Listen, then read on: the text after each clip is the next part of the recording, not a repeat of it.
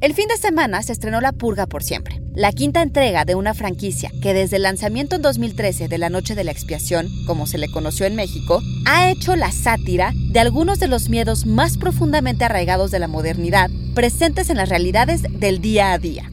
Pero, ¿por qué The Purge es una perfecta película de terror? Psy Institute. Masterpiece Your Life. This is not a test. This is your emergency broadcast system announcing the commencement of the annual purge sanctioned by the U.S. government. Blessed be our new founding fathers and America. Más allá del comentario social, la premisa de The Purge remite a la esencia misma del cine de terror. Lo disruptivo nos aterroriza, dice Stephen King en una entrevista que tuvo lugar dos años después de que fuera atropellado cuando caminaba cerca de su casa en Maine. Para King, ya sea que hable de fantasmas o de nazis que viven al final de la cuadra, el horror se trata de una intrusión de lo extraordinario en la vida cotidiana.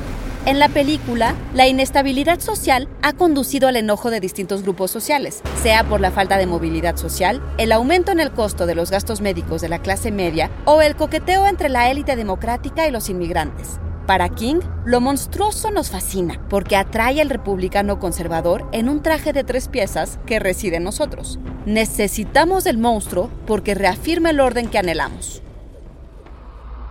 Ambientada varios años después del tercer capítulo, The Forever Purge gira en torno a Adela y Juan, una pareja encarnada por Ana de la Reguera y Tenoch de la Huerta que llega a Estados Unidos empujada por la violencia del narco en México, solo para encontrar un país cada vez más dividido y más enojado, más excluyente y menos tolerante a la diversidad.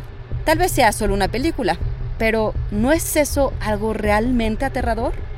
Idea original y guion de Antonio Camarillo, basado en su propio artículo para la revista Cine Premier. Y grabando desde casa, Ana Goyenechea. Nos escuchamos en la próxima cápsula SAE.